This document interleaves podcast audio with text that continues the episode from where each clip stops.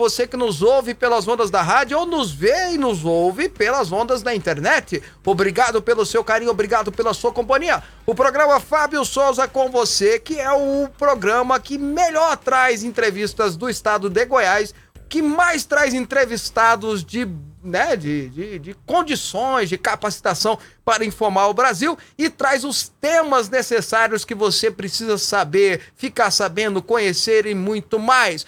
Comigo sempre ele, Robson Alves. Bom dia, Robson. Bom dia, bom dia, Fábio Souza. Bom dia para você, ouvinte telespectador aqui da Rede Fonte de Comunicação. Programa Fábio Souza no ar com você. WhatsApp é todo seu, 629-9836-9866. E você está bem, Robson? Ah, eu tô muito bem, está? tô bem, graças a Deus, tudo em paz, feliz. O Robson me trouxe aqui um presentinho da Maria Maria Doces e Requeijões de Teresópolis, que ontem eu falei que eu tinha vontade, que eu gosto muito daquele requeijão lá de Teresópolis, que é uma delícia. É. E eu quero agradecer agradecer o pessoal da Maria Maria Doces e Requeijões de Teresópolis que mandou esse requeijão maravilhoso que chegarei em casa, partirei um pedacinho, colocarei no, no micro-ondas, 30 segundinhos, paf, pra dentro aí, uma delícia. Muito obrigado a Dona Maria e... A Alessandra. A Alessandra, muito obrigado pelo requeijão que vocês me deram aí, que Deus os abençoe, tá bom? E sempre fique à vontade, a gente gosta muito de requeijão aqui, tá bom?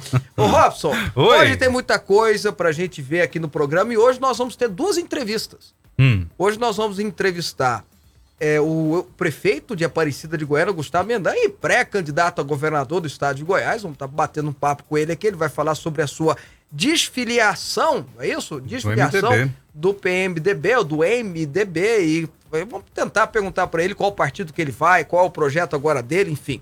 E também vamos conversar com o senador, a gente ficou devendo essa entrevista, o senador da República, Esperidião Amin, que é uma pessoa que eu gostei muito de conhecer, gostei muito de trabalhar junto ali na Câmara dos Deputados, hoje ele é senador da República, voltou a ser senador, na verdade, o Espiridião tem uma carreira política imensa, governador de Santa Catarina por duas vezes, ex-prefeito de Florianópolis, não sei quantas vezes, já tinha sido senador da República, já foi candidato a presidente do Brasil em 94, voltou à Câmara dos Deputados e agora voltou ao Senado Federal.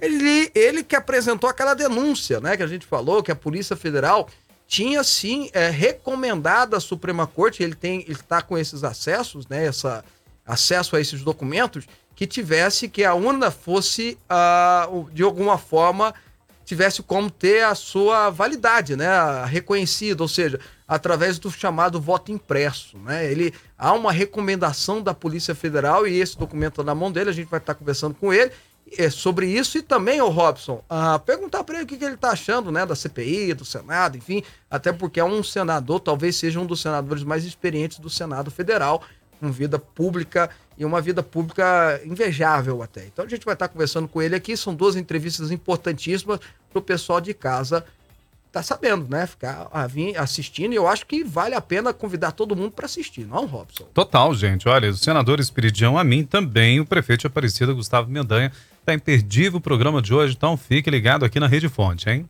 Vamos lá, vamos, vamos, vamos para o versículo do dia. Agora, no programa Fábio Souza com você, é momento de fé e reflexão. Olha, o versículo de hoje está em Provérbios 14, verso 34. A justiça engrandece a nação, mas o pecado é uma vergonha para qualquer povo. A justiça, quando há justiça e justiça correta, quando há justiça e justiça séria, ela engrandece a nação. Mas o pecado é uma vergonha para qualquer povo. Tá aí, tá registrado esse texto, essa sabedoria de Salomão. A gente tem que se afastar do que é errado, do que é pecaminoso e começar a buscar o que é justo, né? O que é justiça segundo a ótica divina. São 11 horas e 6 minutos. Fábio Souza. Ah, meu amigo, meu amigo, meu amigo Robson Alves. Eu? Como foi interessante, né, a CPI de ontem, né? Ah, rapaz? muito legal, que né? Interessante a sessão ontem, na qual, como disse o Robson, vou usar a expressão do Robson, Luciano Hang foi travestido de Zé Carioca, né? Verde e amarelo e tudo mais. E como, e aí eu vou dizer que o Robson tinha razão, como o Robson alertou ontem no programa, ele deu um show de marketing, né? Luciano Hang, que é um especialista em marketing, não é à toa que a Avan cresceu e assustadoramente nos últimos anos, né? E hoje é uma loja que está prática. Era uma loja 10 anos atrás que era restrita ao sul do país. Hoje é uma loja nacional, né? Tá no Brasil inteiro. Aqui, só aqui em Goiás, se eu não me engano, tem duas lojas, uma em Rio Verde imensa e outra em Anápolis imensa, né? Gigantesca. Deve ter até mais, mas eu me lembro só dessas duas aí. E o Luciano Ang não só é, cuidando das suas lojas, começou a buscar investimento, investimento da bolsa, investimento disso, aquilo, outro, em outros negócios. Bom, se tornou um bilionário, segundo a revista Forbes. As duas últimas edições da revista Forbes já coloca ele entre os bilionários, não milionários brasileiros, aquele senhor Luciano Hang, chamado de velho da Havan, apesar de não ser tão velho. Bom, ele foi convocado para a CPI, uma convocação incompreensiva nos, quando nós olhamos para a justiça, quando nós olhamos para as provas, o mérito, sobretudo para o mérito da discussão que aconteceu, pelo simples fato dele não ter envolvimento com o Ministério da Saúde, dele não ter envolvimento em compras de vacina, dele não ter envolvimento em, em, em, em algum desvio de recurso, pelo menos não se sabe nada a respeito, e o fato dele não ser um empresário da saúde também, né? A única coisa que ele tentou fazer foi juntar com alguns empresários, inclusive empresários da esquerda, e aí eu até enalteci aqui, o Robson vai lembrar, é, foi uma ação dele com a Luísa Trajano, que é uma empresária ligada ao petismo, a, ao Lula, e, e, com o dono da Wizard também, Carlos Wizard, eles queriam comprar vacinas, né? eles queriam trazer vacinas para cá, você lembra disso, metade para que as empresas distribuíssem entre os seus colaboradores e outra metade eles, doaria, eles doariam ao governo. Chegaram a olhar Sputnik, chegaram a olhar outras empresas, mas não deu certo por causa da legislação brasileira que não aprovou isso. Não. A Câmara dos Deputados, o Senado não aprovou isso. Queria que as vacinas fossem única e exclusivamente pelo Sistema Único de Saúde. É um direito da Câmara, não vou entrar nessa discussão. Agora, o Luciano, ao chegar lá, deu seu show. O que aconteceu é, a Globo, que não tem anúncio da Avan já faz tempo, ontem teve que exibir durante no, no seu Globo News, durante 5, 6, 7 horas, a Avan. Não tinha outro termo, não tinha como a, a, outro anúncio. A, a CNN, da mesma forma. Ontem a Avan ficou conhecida no Brasil inteiro. Se tinha gente que não comprava na Avan, hoje vai querer comprar. Os senadores tentaram constranger o empresário, sim, mas ele soube sair muito bem não ficou incomodado e não ficou estremecido com aquelas acusações que foram feitas para cima dele. E quando ele respondia, bem, aí é lógico que os senadores queriam impor alguma coisa. Uma parte constrangedora, e aí vem o registro de vergonha alheia, foi quando Omar Aziz referia a ele como rapaz, falando isso, aquilo, outro, talvez pensando em ser governador de novo do Amazonas. Eu acho que ontem o Mar Aziz caiu. Se ele ainda tinha alguma chance de ser governador um dia de novo, ontem talvez ele tenha caído ainda mais na, nas, nas iniciativas nesse sentido, nas pesquisas e por aí vai. Porque ele demonstrou a falta de apreço às pessoas ao agir tentando defender pessoas. Se o Luciano Hang tem alguma coisa a revelar, se tem alguma coisa a ser investigado, não será uma CPI comandada por Omar Aziz e relatada por Renan Calheiros que vai chegar a essa conclusão. Quem tem que fazer isso é o, o, a Justiça, o Ministério Público, a Polícia Federal. Mas é bom que se diga que na área de vacinas e a área de saúde não tem nada a ver Luciano Hang estar ali. Ele pode ser investigado por qualquer outra coisa, mas nesse sentido não tinha nada a ver. E ele lá, com a sua roupa de Zé Carioca, deu o seu show ao ponto de hoje terem integrantes da própria mídia que não gostam do governo e não gostam do Luciano elogiando a atuação dele, porque de fato foi, como diria Milton Neves, e o Milton Neves fez essa brincadeira na internet, foi o craque do jogo. Ele foi literalmente o craque do jogo. O que a gente precisa é que a CPI, se ainda há esperança para que isso aconteça, eu sou um cara muito otimista, focasse de fato nos problemas sérios que existem nesse país sobretudo na área que o mérito manda, no combate à pandemia, nos desvios milionários de recursos públicos que foram feitos aproveitando essa flexibilização nas legislações de fiscalização no dinheiro público, do erário, mas não. Preferem chamar industriais, empresários, pessoas porque não gostam deles. Simplesmente pelo fato de não gostar deles não gostar da sua posição, da sua opinião política. É uma pena. Mas o que a gente espera? O que a gente poderia esperar de uma CPI na qual o delegado é José Renan de Vasconcelos Calheiros? Como diria Boris Casoy, uma vergonha. 11 horas e 12 minutos. Programa Fábio Souza com você. Aqui a nossa polêmica é organizada.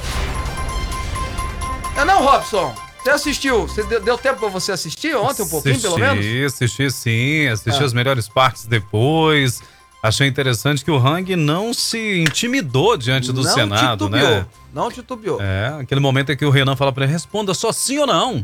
Ele, não, peraí, excelência, senador, eu tenho que explicar porque Até aí ele porque, fazia propaganda da van. Até porque esse senhor, é, até porque é esperto, inteligente, né? Vou aproveitar, né? E, e de graça, você já parou pra pensar? Propaganda é. dele ontem. Na Globo News, na, na CNN. E nos jornais, pois nacional, é. etc e tal, de graça. Oh, é, rapaz, a pessoa que teve a ideia de convocar Luciano Hang para essa CPI, acho que o Luciano Hang deveria uma questão de justiça. Dá uma ligadinha pra ele e agradecer hoje, não acha? Ah, não, com certeza. Ontem é. mesmo eu estive na van, né? Fui gastar um dinheirinho lá na van ontem, tá vendo? Até por uma questão de educação, né? Lógico, eu gostei tanto lá. Luciano, sei lá, vamos supor que seja o Rodolfo. Randolph, né? É. Randolph, eu tô ligando para agradecer você por ter me dado esse espaço ali. Uh, foi muito bom, muito bacana. E é isso aí. Tá? Eu e a brincadeirinha com a Marazês batidinha no ombro. ah, é. Agora, uh, Ai, quer, oh, o Neto quer falar, peraí. Você quer falar isso? Vamos Pode, lá, Neto. Liga, liga Norberto Neto aqui do Norberto tá Neto aí, que tá, tá ah. gostando de virar comentarista do programa. Isso Vai lá. é bom, isso pega. pois é. Lá. Boa, bom dia aí a todo mundo, né?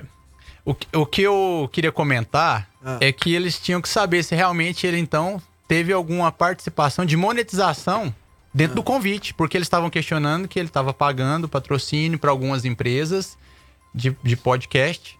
E aí, será então que o Randolph recebeu alguma, alguma, algum fundo para convocar ele? participação? Não, acho que não. Só não, se que... foi criptomoedas. Aí seria bem Netflix, né, crepto. gente? Assim, é, crepto? É, é crepto, né? Porque ele falou ontem crepto. criptomoedas, criptomoedas. Né? Não é criptomoedas não, tá, gente? É criptomoedas. Eu se... não sei se vocês viram o, o Renan perguntou para ele se ele tinha um investimento em criptomoedas. Aí eu pergunto, você, o, o Norberto, que, que entende desse negócio de investimento, tá sempre lá mexendo na bolsa, mais ou menos, etc mais ou e tal. O que, que é criptomoedas? É uma moeda que você consegue comprar dentro da Havan. Ah, é, ok. tá explicado. Mas é interessante, E, e, tem o Bitcoins, né? Bitcoins também, é, né? Bitcoins. É. Ah, são várias coisas interessantes. Muito bem. Ok, ok, tá registrado, né, Robson? Tá registrado. Aí a gente, bom, vamos deixar por aí mesmo pra fazer o quê, né, rapaz? Agora, deixa eu só dizer uma coisa que me chamou a atenção. Teve uma hora hum. que ele, que ele, que alguma coisa aconteceu lá, que a, Luci, que a, a senadora, que foi até deputada comigo, eu, eu gosto dela, ela é boa pessoa, a Luciana Lins, é isso o nome dela? Pega, pega direitinho o nome dela aí, alguém para mim, por favor. Lá, ela é, ela é senadora, é, Luz, é Pega aí direitinho, eu vou falar. E até uma hora que ela falou assim: ó, oh, o senhor me respeita, eu sou senadora da República. Porque ele chamou ela pelo nome, alguma coisa nesse sentido. Eu sou senadora da República. Aí teve uma hora também que ele, ô oh, Renan, ô oh, Renan, deveria ter sido mais educado. E o Renan, olha, me chame de excelência e tal. E eu fiquei pensando nesse povo andando na rua, virando assim numa. E lá agora, lá na, na Anguera, esquina com a Araguaia, e gritar bem alto: Eu sou o senador da República! É. Cena de novela. O que, que poderia acontecer, hein, gente? Sério, é sério. Eu acho que primeiro que eu acho que o povo ia dar risada, não ia? Dar risada. É senadora de qual estado ela? Elisiana. Ah, Elisiana. Ele, eu falei errado. Eu, Do eu, Paraná? Ele, não, não, é lá do é, Nordeste, Nordeste, Elisiana. Elisiana Gama. É, Elisiana Gama. Pois é, teve uma hora que eu sou senadora. Ela é gente boa, foi deputada comigo, ela. É no Maranhão. Maranhão, exatamente. Terra do Sarney, inimiga do Sarney, inclusive. Elisiana Gama, o senhor me respeita, eu sou senadora da República. Ia ser engraçado chegar lá na Goiás, Canhanguera, assim, sabe? E gritar: Eu sou senadora!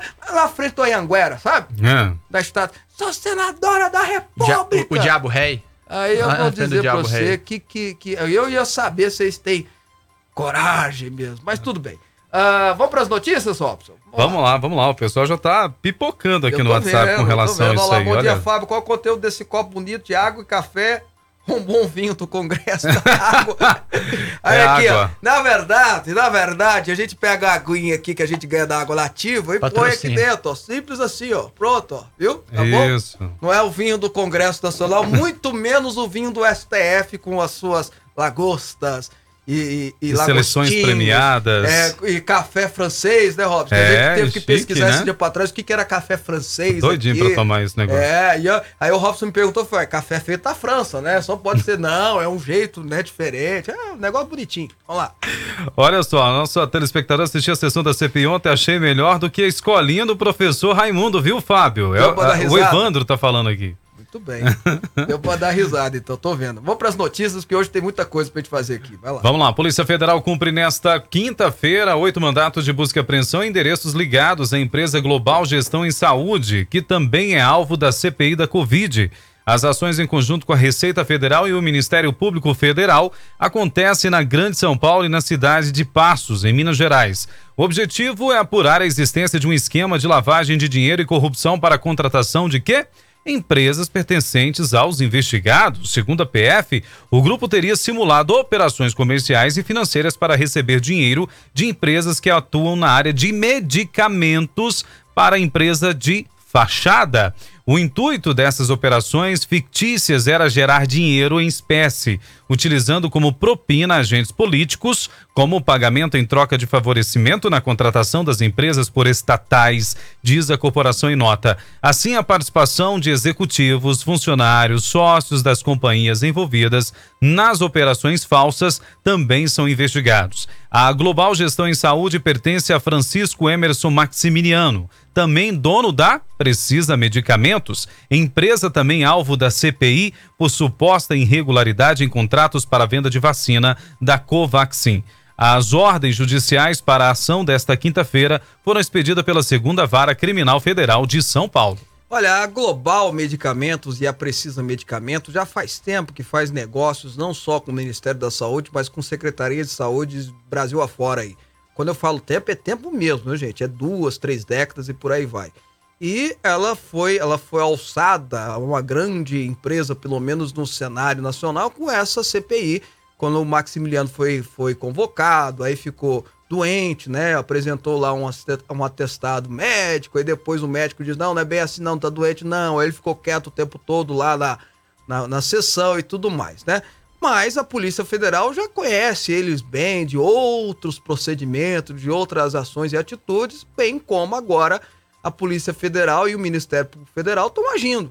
Né? E que a gente está batendo na tecla aqui, Robson, acho que já faz muito tempo, né? Que a gente está falando, olha, se é para pegar bandido, se é para pegar é, gente que agiu de forma errada, e não vou ser, eu não vou ser, é, cometer uma ilicitude de dizer que a precisa é errada, Estou dizendo que há uma suspeita, porque a Polícia Federal está batendo lá, né? Quem vai dizer se está errado ou não, na verdade, no final das contas, é a justiça. Mas que há uma suspeita, há. É, é, óbvio, é claro que há uma suspeita, não só dessas tentativas com a Covaxin, até porque parece que não tem nada a ver com a Covaxin isso aí, né, Robson? Tem a ver com compra de medicamentos que comprou de empresa, pegou dinheiro público, comprou da própria empresa, fez um, um triângulo financeiro aí que dá uma. que é, é uma aparente lavagem de dinheiro, né? Enfim, aí a Polícia Federal tá em cima e é isso que tem que acontecer mesmo, meu amigo. Não importa se é de direita, esquerda, centro, cima, baixo, leste, oeste. Se o cara aprontou, ele tem que responder. Não importa se é amigo, inimigo, adversário, gente boa, gente bacana, torcedor do Vila Nova do Goiás. Aprontou, tem que pagar. Simplesmente assim. Ah, mas ele é amigo seu, Robson. O que, que o Robson tem que fazer? Eu vou orar por ele, mas tem que pagar, ué. Visito né? ele lá no é, xadrez. Leva lá uma laranja descascada, né, pra ele. É. Pronto, ué. É isso. Ué, acabou, ué. Ele tem que pagar. E quando ele terminar de pagar pelo que ele cometeu errado, ele vive normalmente na sociedade. Agora, eu sou favorável que uma pessoa que é pega, né, um empresário que é pego em corrupção, nunca mais possa ter é, negócios com o Estado com o erário. Eu sou favorável a isso. Inclusive, quando eu era deputado estadual, eu apresentei um projeto de lei assim, nesse sentido. O cara que foi pego errado, ele não pode ter negócio mais. É uma pena eterna. Só que aqui no Brasil há uma interpretação jurídica que diz que ninguém pode ter uma penalidade eterna. Mas seria interessante, né? E não pode também ficar mudando de empresa, porque tem gente que é assim, né? A é. empresa X, não sei o quê. Faliu, faliu. É, É, aqui tem muito disso. Faliu, aí ele vai, ele decreta falência e monta uma outra empresa, né? Monta a empresa Y, né? Que a X faliu. Mas não pode também, a X está envolvido com corrupção, eu fecho ela e monto a Y. Não, é o empresário, é o dono que tem que ser. Mas isso é uma outra discussão, né? Pois é, agora vamos falar. Olha só, lembrando Sim. o pastor Fábio Souza que entre Lusiana e Valparaíso também tem uma loja da Avan. Ah, essa que ficou famosa, sabia? Luziane e Valparaíso? É, essa Eu não sabia. Ficou, é essa que ficou famosa por causa do Daciolo. Ah. O Daciolo foi lá pra porta, disse que ia cair, que ia desmoronar. Ah, derrubar a estátua é, da liberdade amigo, é lá? Isso aí, isso ah, aí. bom. Essa que foi famosa. É verdade, tá, tá corrigido aqui, me perdoe, tá? E olha só, o Senado aprovou nesta quarta-feira o projeto que modifica a lei de improbidade administrativa e que, para especialistas, Fábio, dificulta o combate à corrupção. O texto, por exemplo, prevê punição apenas para condutas consideradas intencionais, as dolosas, e deixa de fora ações negligentes ou imprudentes, ainda que causem dano material ao Estado. A aprovação ocorreu inicialmente em votação simbólica com votos contrários dos senadores Álvaro Dias, Eduardo Girão, Stevenson Valentim, Leise Martins e Regufe. É, também Oriovisto Guimarães, Randolph Rodrigues, Marcos Duval e Alessandro Vieira. Contudo, sob alegação de existência de acordo para votação simbólica, Vieira, apoiado por Rodrigues, Girão, Dias e Zalci, é, entrou com pedido de verificação para a matéria ser votada nominalmente, o que ocorreu. O texto foi aprovado então por 47 votos favoráveis, 24 contrários. O texto apreciado pelo Senado é diferente do que foi aprovado pelos deputados em junho e, portanto, deve retornar à Câmara para uma nova análise. Olha, aqui tem algumas coisas que precisam ser mudadas, por exemplo, prefeito, administrador, gestor público, secretário de Estado, é, que às vezes vem da, da, da iniciativa privada e comete um erro que não é ilicitude, e aí ele tem que responder e ficar inelegível e responder com CPF pro resto da vida, tem coisas que precisam ser mudadas. Mas o projeto que foi aprovado no Senado e o projeto que foi aprovado na Câmara, que é diferente, ambos, ambos permitem muita coisa errada acontecer e o próprio prefeito, o gestor público dizer assim: "Ah, eu não sabia". É. Então só o fato de dizer: "Ah, eu não sabia", tá tudo bem. Então assim, é aquele negócio, né? Errei, não sei quem fui, sabe? A pessoa comete um erro e alega, depois que ela é descoberta, lógico, alega que foi um erro sem, sem querer, que ela não sabia, que ela tinha boas intenções. Então, do jeito que foi aprovado no Senado e do jeito que foi aprovado na Câmara, não é bom para o Brasil. Você desfaz algumas proteções que tinham, que é a acusação de improbidade. Essas proteções é, permitiam ou exigiam do gestor público um cuidado maior com o recurso público. Evidentemente que não dá mais uma pessoa sobrou um dinheiro do asfalto ela não poder gastar com compra de medicamentos, né? Se ela faz isso, comprar medicamento com dinheiro que sobrou do asfalto, ela pode responder por propriedade. Aí ela tem que ficar guardando o dinheiro lá porque não tem onde gastar mais. E isso tem que ser mudado, evidentemente. Mas não dá também que para que uh, o, o, gestor simplesmente diga: errei, não sei quem fui, e tá tudo bem. E foi o que o Senado aprovou ontem. Mas é lógico que ele ia aprovar ontem, né? O Senado é doido para ser governador, é lógico que eles iam aprovar nesse sentido. Você tem lá deputados federais, enfim. Eu não, não posso concordar com a aprovação do projeto do jeito que foi feito ontem, não, tá? Olha, registrando mais umas duas participações aqui. O Nilson Fábio, uma vergonha, um grande empresário, da emprego a várias famílias brasileiras, deveria ser respeitado, né? Mas não foi, é isso mesmo. E aqui tá dizendo aqui, ó, uh, deixa eu ver outra participação. Marcelo Toledo, mais uma vitória da democracia. Parabéns ao Luciano Hang. Eu queria saber, Robson, se já está tendo pesquisa para senador de Santa Catarina. É porque se coloca o nome dele. É, eu acho que ele ontem lançou, como eu falei, lançou a candidatura dele ontem, né? O Luciano é pré-candidato, certeza. E olha só, o Tribunal de Justiça do Rio de Janeiro suspendeu o passaporte de vacina contra a Covid-19 na capital fluminense. A decisão foi tomada pelo desembargador Paulo Rangel nesta quarta-feira, dia 29, que entendeu que o decreto municipal poderia impedir a livre circulação dos cidadãos. Aspas, decreto não pode impedir a pessoa de circular livremente pelas ruas da cidade se não estiverem vacinadas. Decreto não limita a liberdade de locomoção de quem quer que seja que não estiver vacinado, afirmou o desembargador na sua decisão. Ou seja, fica permitido que o cidadão circule livremente pelos locais citados no texto, independentemente da sua carteira de vacinação. Na ocasião, ainda, Fábio, o desembargador criticou a postura do prefeito da cidade, Eduardo Paes, afirmando que ele está definindo quem poderá andar pela cidade e que isso cerceia a liberdade de locomoção, o direito de ir e vir? Olha, eu sou muito preocupado, muito preocupado mesmo com esse tal de passaporte de vacinação, de comprovação de vacina, que é um passaporte, na verdade, um passaporte sanitário, de dizer que tal pessoa pode certas coisas, tal pessoa não pode. Eu acho que isso não funciona. É só vocês lembrarem historicamente a revolução das vacinas que aconteceu no Brasil, que tentou impor vacina goela abaixo dos moradores do Rio de Janeiro e o povo saiu na rua e, inclusive, cometendo atos criminosos contra a gente de saúde que não tinha nada a ver com a história. Mas é histórico isso aqui no Brasil e as pessoas parece que esquecem um pouco da história. Esquecem, por exemplo, que esses passaportes sanitários foram usados constantemente por regimes totalitários ao longo da história. Isso é perigoso. Eu sou favorável à vacina. Acho que todos deveriam vacinar mas a estratégia está extremamente equivocada. Eu, eu, bato na tecla, cito o exemplo de Israel. Lá teve uma estratégia de convencimento público, campanhas publicitárias, campanhas marqueteiras, para convencer as pessoas a vacinar, e lá a taxa de vacinação beira 100%. Até o próprio ministro, o primeiro-ministro da época, saiu, virou artista de propaganda de televisão, gravou uma propaganda engraçada, para que as pessoas pudessem ser convencidas a vacinar. Essa é a estratégia correta e não é uma estratégia totalitária. Meu corpo, minha regra, só vale para aborto, não vale para outra coisa, não?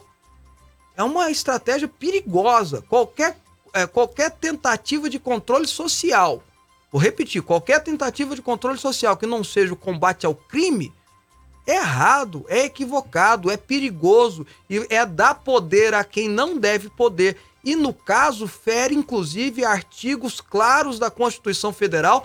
Foi exatamente o que o desembargador do Rio de Janeiro, ao confirmar uma decisão de uma juíza, fez ali no município do Rio de Janeiro, porque o prefeito Eduardo Paes, dando uma de totalitáriozinho, né? Dar uma ditadorzinho lá no Rio de Janeiro, queria proibir, por exemplo, a pessoa de entrar na praia sem apresentar um comprovante de vacinação. Já tinha proibido pessoas de entrar em, em, em por exemplo, passear no, no Cristo Redentor e etc e tal. E aí veio essa decisão judicial dizendo, olha, está descumprindo o artigo 5 da Constituição que permite o ir e vir do cidadão. E isso não pode acontecer ainda mais quando vem do, do, da autoridade pública.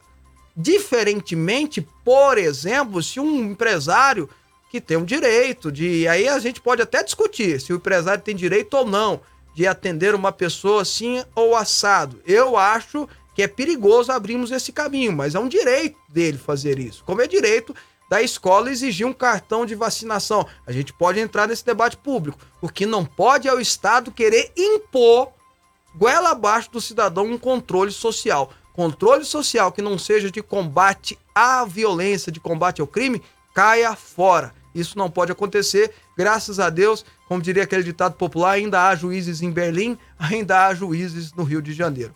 Robson, é... Ah, pode falar. Não, antes da nossa entrevista, nosso convidado chegou aqui, é só para colocar, o presidente Bolsonaro deu um bom dia diferente hoje. Coloca aí, produção, pra gente, olha só, com uma foto em seu perfil oficial nas redes sociais. Olha essa foto aí, Fábio, que interessante, olha só. Será que isso significa ou não significa? É, eu, eu acho que o Luciano Hang tá, tá, ah. tá, tá fazendo talvez a maior investida em marketing da história do Brasil. Não é? Né? Tá aí a foto, Mas então. Mas tá bom.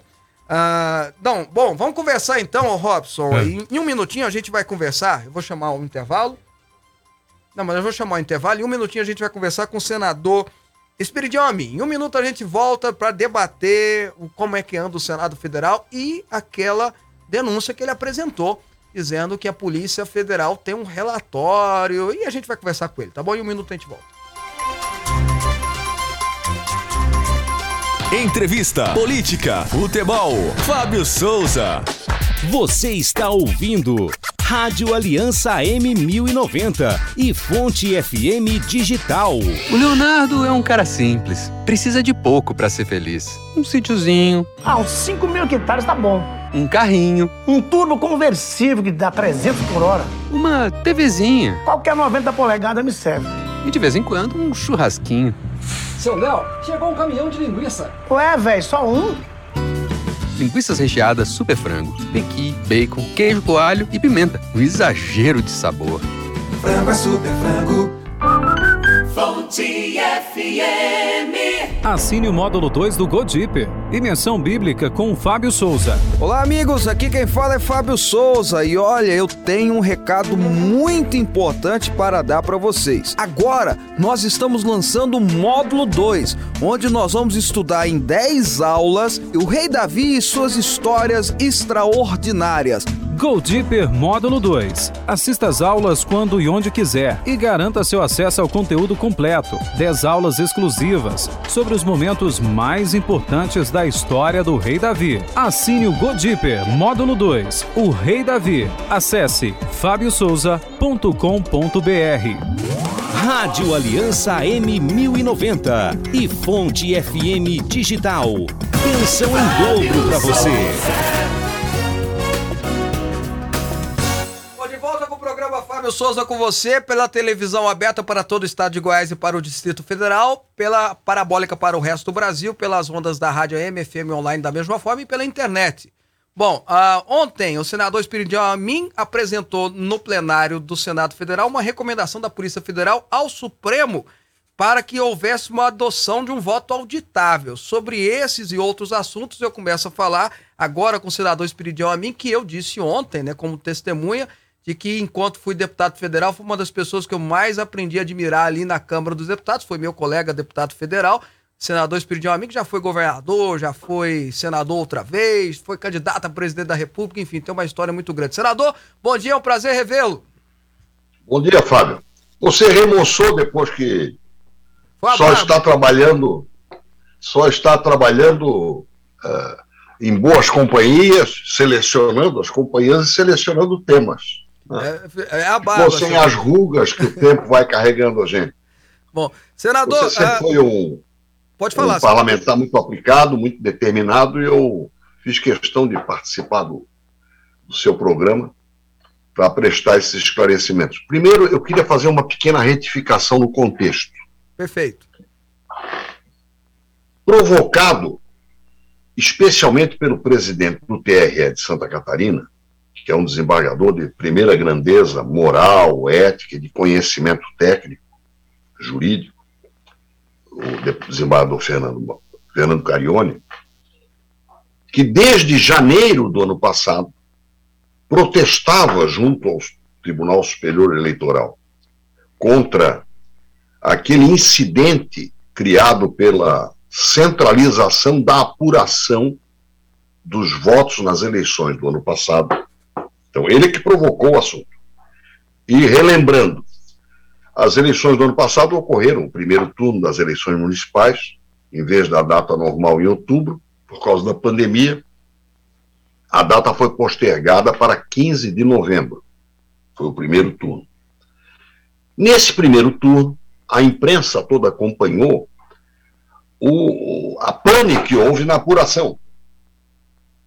Durante três, quatro, varia, de região para região, três, quatro, cinco horas, até mais, parou a apuração. E veio aquela frase: parou por quê? Ninguém sabia. Estava sendo centralizada a computação dos votos, ou seja, a totalização, em Brasília, num tal supercomputador, e nós só tomamos conhecimento dessa inovação pela PANE. No Senado, na Comissão de Constituição e Justiça, no dia 18 de novembro, o senador Alessandro Vieira, cujo trabalho você deve estar acompanhando, e o Espiridão a mim apresentamos uma moção de solidariedade ao povo brasileiro, com cópia para o ministro Barroso, pedindo que não se fizesse mais isso. Porque essa centralização, primeiro, é desnecessária. E até uma coisa meio sem lógica, porque na tua, na sessão eleitoral em que você vota, eu voto, os nossos ouvintes e telespectadores, cada um vota, terminou a eleição, sete horas, faz a totalização e entrega um boletim. Quer dizer, a apuração é feita no local. O envio é outra questão.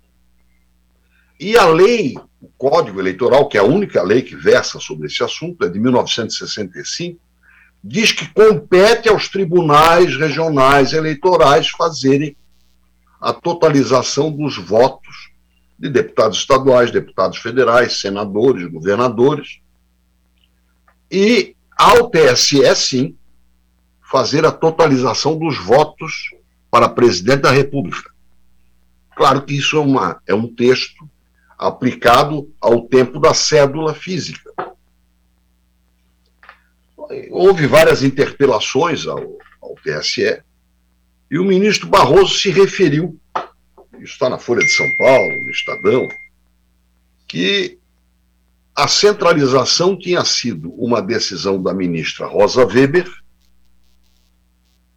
com base num relatório da Polícia Federal.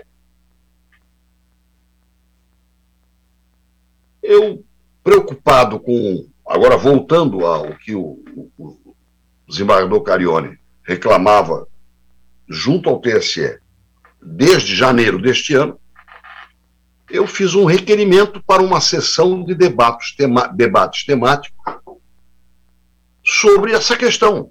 E há o aspecto legal e há o aspecto técnico da centralização, ou seja, da concentração da apuração em Brasília, uhum. da totalização de votos em Brasília. Essa sessão temática teve o apoio de 66 senadores através das lideranças e foi agendada para este dia 27 de setembro, ou seja, segunda-feira. Como todo mundo falava de um relatório da Polícia Federal e ninguém tinha lido, quer dizer, o relatório serviu de escudo para justificar, quer dizer, que a Polícia Federal teria dito que seria mais seguro fazer a computação dos votos em Brasília. Como eu nasci no dia de São Tomé, nasci mesmo. para crer. Essa aventura. Né? Eu fiz um requerimento à Polícia Federal. No dia 1 de setembro. Chegamos ao dia 20 e eu não recebia a, resposta. Aí, fiz mas que história é essa? Será que eu vou ter que fazer um pedido de informação para vocês encaminharem? E na quinta-feira eu recebi o tal relatório da Polícia Federal na parte não confidencial, ainda tem uma parte confidencial, não sei se você chegou a ver o relatório, uhum. ele é cheio de tarja preta, e não é tarja de remédio. Uhum. Mas no final, o que interessa é que existe, existem as considerações finais. E se, três considerações se destacam. A primeira é a do item 5, que fala sobre a conveniência de uma nova arquitetura em que a centralização poderia ser a solução para reduzir riscos. Primeiro que a gente não sabia que havia riscos. Ninguém sabia disso. Pelo contrário, né? Falava que não tinha risco, né?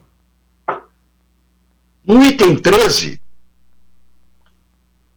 diante da terceirização a uma empresa que ali é citada, empresa Módulo, que teria os, os, os módulos de processamento todas sob a sua responsabilidade, a Polícia Federal sugere que isso seja centralizado ou no TSE ou na ABIN. Item 13. Está na tua mão o relatório? Não, não tá não, mas pode, pode continuar, senador. Ah, vou lhe mandar. Isso é, isso é o que? No ofício da Polícia Federal, eles, eu estou lhe mandando a parte que pode ser disponibilizável. Uhum. E, finalmente, o item 14, que causou essa, essa forte impressão, né? recomenda que sejam feitos todos, envidados todos os esforços para se ter o voto impresso como forma de auditar. Ou seja, não é para fim de apuração, é para fim de auditoria. Uhum. Que era exatamente o artigo 59A do, do Código Eleitoral, que você deve ter votado como deputado. Esse foi votado em 2015, foi vetado. E nós derrubamos o veto por 358 votos a 50. Uhum. E o Senado também derrubou o veto. Posteriormente, em 2018, uma deliberação monocrática do, do STF considerou essa aquela caixinha ao lado com cupom do seu voto, do meu voto, que seria impresso, e depois uh, considerou isso como inconstitucional, porque isso violaria o princípio do sigilo, e finalmente o, o Supremo, por maioria, em setembro de 2020, considerou inconstitucional é, isso que, a, que, o Congresso, por votação expressiva, tinha uh, decidido. Ou seja, o voto continuava eletrônico, mas seria auditável, ao menos por amostragem. Senador, pela experiência que o senhor tem, pelo que o senhor viu, é, a gente pode confirmar que o, a votação do Brasil é segura? Eu, eu, eu confio que seja segura, mas sempre disse que não é, o voto não é auditável. E nós temos um caso aqui em Santa Catarina que exemplifica isso. A urna número 458, sessão número 458, do município de Içara, em 2014, a urna eletrônica pifou 258, 287 votos já tinham sido votados e esses votos nunca foram recuperados. Isso resultou, inclusive, num resultado de eleição questionável por parte de dois deputados do PSDB. O deputado estadual Dóia Guglielmo, que votava nessa escola em Missara, e teve na média das urnas daquela sessão eleitoral, daquela, daquele local de votação, teve uma média de 30 votos. Nesta urna, ele teve oito votos porque só foram contados 43 votos que foram votados no papel já depois das 17 horas, porque a urna eletrônica pifou. Então, se eu não posso recuperar, é porque eu não posso auditar. Então, a finalidade daquele texto legal era permitir a auditabilidade. Bom, o fato é que a Polícia Federal escreveu isso. Quando é que ela escreveu isso? O relatório da Polícia Federal eu vou lhe mandar. Quero depois um, o número de WhatsApp, porque isso é divulgável, não o que está targetado, o que está targetado de preto, eu não sei. Nem sei se vou pedir. Mas este assunto não era o assunto do debate, da sessão de debate. A sessão de debate temático era sobre a totalização. Então você vai me permitir que eu volte a ela. Eu não fiz uma denúncia, eu fiz uma pergunta durante a audiência. Quem é que estava na audiência? Estava, estavam os representantes do TSE, três, estava o, o, desembargador Fernando Carione, que eu já mencionei, o presidente do colégio dos TRS, ou seja, o, do colegiado dos presidentes de, dos TRS, dos 20, representando os outros 26, o presidente é o presidente do TRE de Roraima, participando da reunião, o representante da Polícia Federal e o representante do Ministério Público. Eu perguntei ao presidente do COPTREL, que é o Conselho dos Tribunais Regionais Eleitorais, se ele conhecia o relatório. Não. Ou seja, esse relatório é de 2 de outubro de 2018, já foi citado pelo TSE como fundamento para centralizar a apuração dos votos e ninguém conhecia. Então, não foi uma denúncia, foi uma pergunta. A denúncia, se existe, se existe denúncia, é de dois presidentes de TRS, o, da, o de Roraima, que representa o colegiado, e o de Santa Catarina, que discutem o assunto, se é da competência do TRE, como diz a lei, ou se isso vai ser modificado, e se pode ser modificado sem base legal ou não. Senador? Então, eu não denuncio, eu, eu ainda estou ruminando o que, que é cabível. É, é, isso Primeiro, que eu, é isso que eu ia perguntar. Eu, o que poderá ser feito, então, diante disso, senador? É, pois é isso que eu estou pensando. Primeiro, eu, o, o TSS comprometeu, através do juiz auxiliar Sandro Vieira, que por sinal é de Santa Catarina e assessora a presidência do TSE, se comprometeu a enviar esse relatório de 2018, que seria o fundamento para a centralização da totalização dos votos, aos TRS. Eu acho que a partir do cumprimento dessa palavra, caberá aos TRS uh, dizer: olha, isso é aceitável, não é aceitável, e a nós dizer: precisa me mexer na lei ou não. Uhum. Mas eu vou aguardar primeiro, eu estou pensando em aguardar primeiro a manifestação dos TRS, posto que a lei, o Código Eleitoral, estabelece que a competência é deles. Se eu não tiver nenhuma notícia, eu vou fazer uma proposta uhum. de esclarecimento desse assunto. Mas só queria concluir para dizer o seguinte: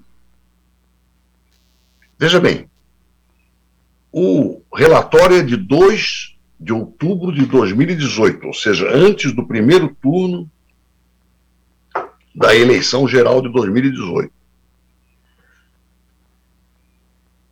Em junho de 2018, houve a decisão monocrática, considerando esse artigo 59A da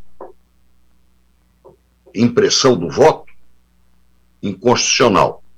E em setembro de 2020, o colegiado, ou seja, o Supremo Tribunal Federal, enterrou a, a, essa forma de auditar o voto por inconstitucional. Não sei que tipo de recurso cabe a isso. Talvez uma ação direta, ação por descumprimento de preceito fundamental, que é o da auditabilidade. Uhum mas seria julgada pelo próprio Supremo. É, eles vão dizer se é certo ou não. Senador, eu quero agradecer a participação do senhor. Então fica para você é, também me dizer o que, que você vai fazer. Eu vou lhe mandar, você fica me devendo aí um WhatsApp. Perfeito. Você tem meu número de telefone, pode mandar o WhatsApp, eu vou lhe mandar a resposta da Polícia Federal ao meu pedido de envio do, do, relatório, e o relatório que eu vou lhe mandar está disponibilizado na sessão de debates temáticos realizada no dia 27. Independente do TSE encaminhar para os TRS, quem acessar ao, ao evento que, ocorreu no, na última segunda-feira vai conhecer isso que eu vou lhe mandar também, que é o relatório da Polícia Federal especificamente das partes disponibilizáveis. Senador, agradeço a participação do senhor. Com certeza voltaremos a falar sobre esse assunto. Prazer revê-lo. Um grande abraço. Grande abraço. Tá aí, conversamos com o senador Espiridião a mim e o Robson, Robson, Robson. Eita! Ó! Vai ter muita manga ainda, né, rapaz? Essa camiseta ainda tem muita manga ainda para ser tratada. Bom, a partir de agora, eu e o Robson, pode manter o Robson aí na tela, vamos conversar com o prefeito de Aparecida de Goiânia, Gustavo Mendanha, que, como todo mundo está sabendo, desfiliou do MDB devido à parceria que o MDB está criando com o Democratas. Go... Prefeito, bom dia, é um prazer recebê-lo novamente no programa. Prazer revê-lo, amigo. Bom dia, Fábio. Bom dia a todos que nos assistem. Um prazer e satisfação poder falar com você mais uma vez. Prefeito, o senhor anunciou a sua desfiliação do MDB, que eu imagino tenha sido o único partido que o senhor foi filiado até agora, e foi devido à parceria que o Democratas criou com o, o MDB agora, né? Caiado, Daniel Vilela e tudo mais. Foi isso mesmo? O que está acontecendo, prefeito? Conta pra gente. O Fábio, justamente, eu que por muitos anos tive apenas um partido, foram mais de 20 anos, já filiei ainda antes dos meus 18 anos, e depois de uma decisão, acho que precipitada do partido, e principalmente sem ouvir todo o partido, eu é, resolvo, e, e, com pesar, até porque você sabe que meu pai filiou no, MDB na década de 70, sempre foi um apaixonado, e eu também tenho muito carinho pelo partido, mas não consigo nesse momento realmente acompanhar o partido no apoio ao governador Caiado. O senhor não consegue acompanhar por quê? Porque o Caiado ele tem ele tem tratado diferente os prefeitos, o senhor, ou o senhor não concorda com a gestão dele? Qual o motivo que o senhor não, não, não poderia acompanhá-lo? Não, acho que não, não pode dizer que o Caiado trata diferente, né? ele trata todo mundo igual. Ele trata mal, ele não faz obras, ele não tem investimentos, é, distante, frio, é, um governo analógico, um governo que não tem buscado incentivos para atrair empresas para o Estado de Goiás para gerar emprego, é um, é um governo que tem uh, muita desculpa e pouca ação na prática. E, de fato, acho que ao longo da minha história, do lado do meu pai, do Maguito, do MDB, nós combatemos essas práticas que hoje nós temos no Estado de Goiás. Eu não tenho condições de acompanhar o meu partido seguindo uh, nesse momento, Daniel. É, prefeito Mendanha, né? Obrigado pela presença aqui no programa. Já que saiu do MDB, a gente não sei se é cedo para perguntar ainda, mas para qual partido Gustavo vai? Eu não sei ainda, mas eu espero que o Fábio me siga. A única coisa que eu posso dizer nesse momento. Bom, vamos lá então, prefeito. Qual é o projeto Gustavo Mendanha para 2022?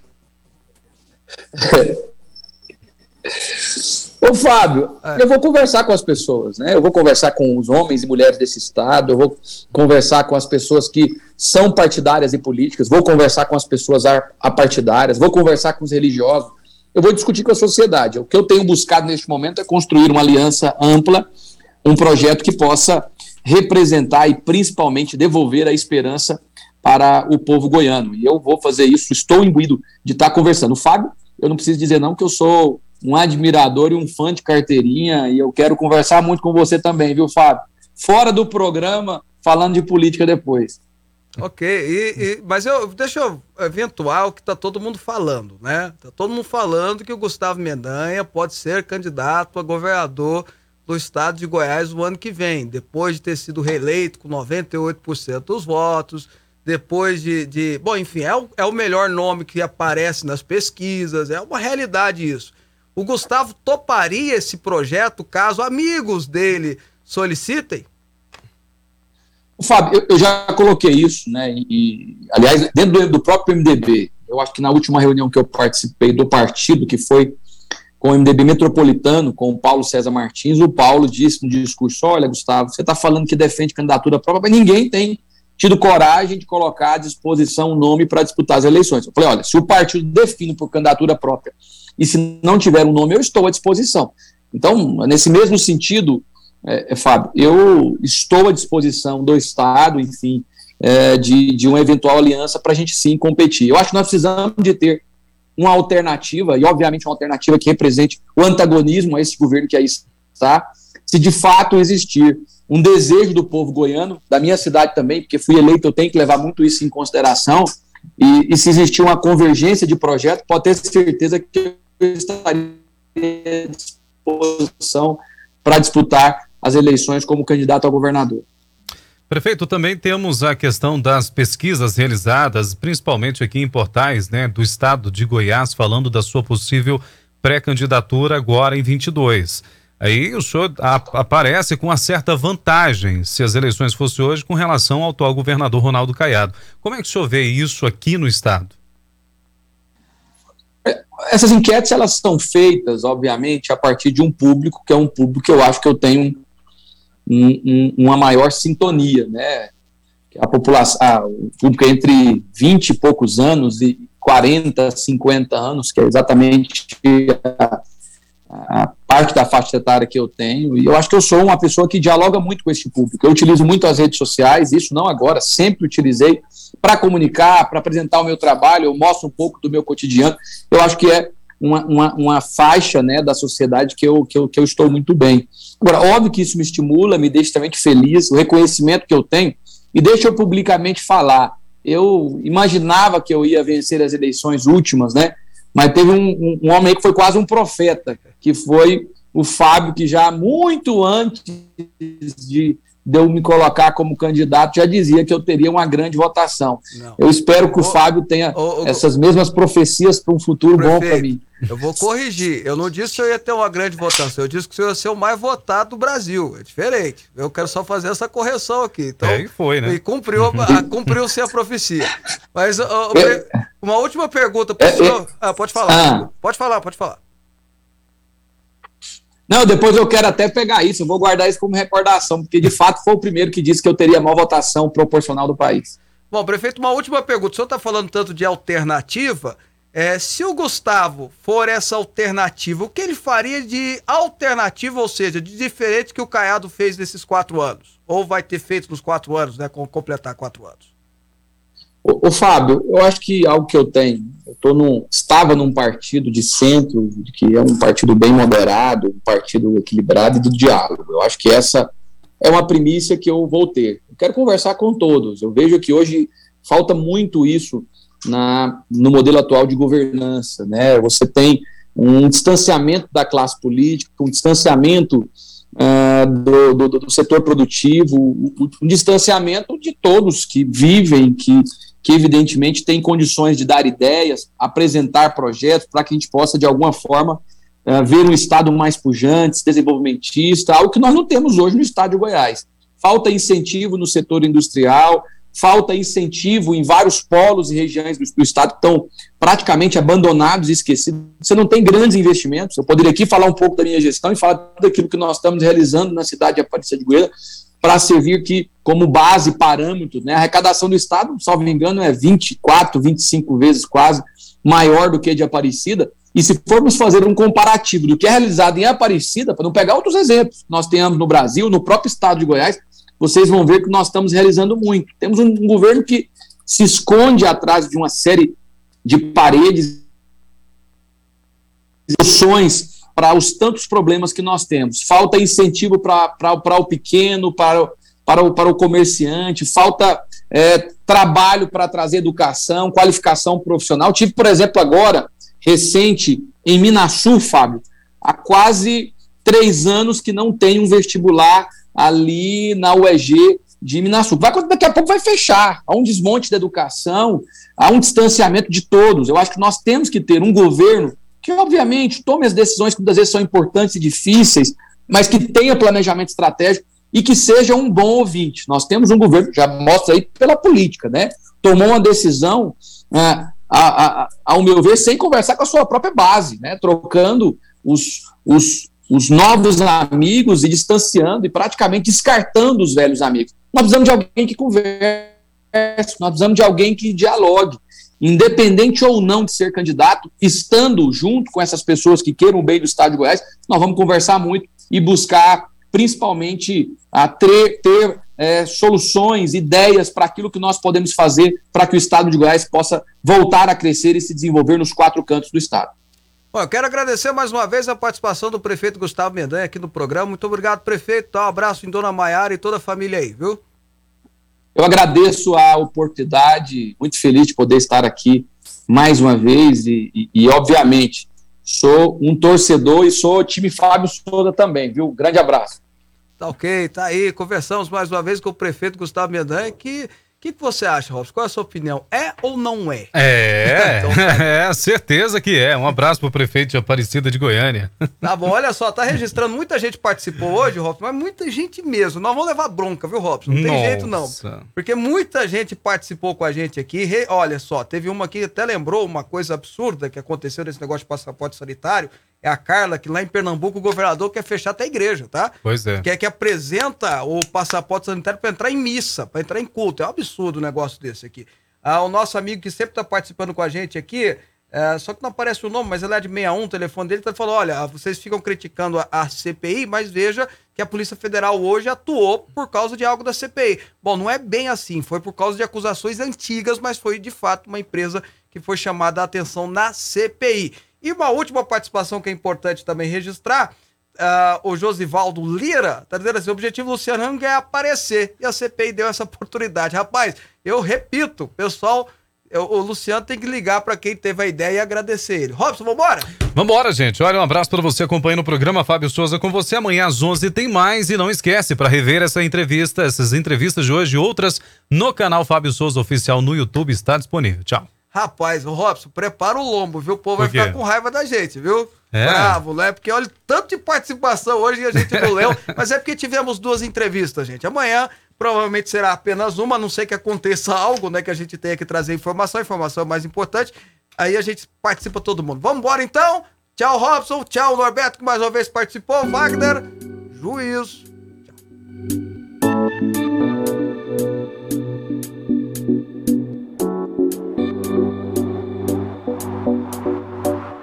Você está ouvindo Rádio Aliança M1090 e Fonte FM Digital. Biosolve Ambiental, gerando soluções ambientais para os seus clientes. A Biosolve faz todo o diagnóstico, monitoramento e fornece soluções para as demandas do seu ambiente, além da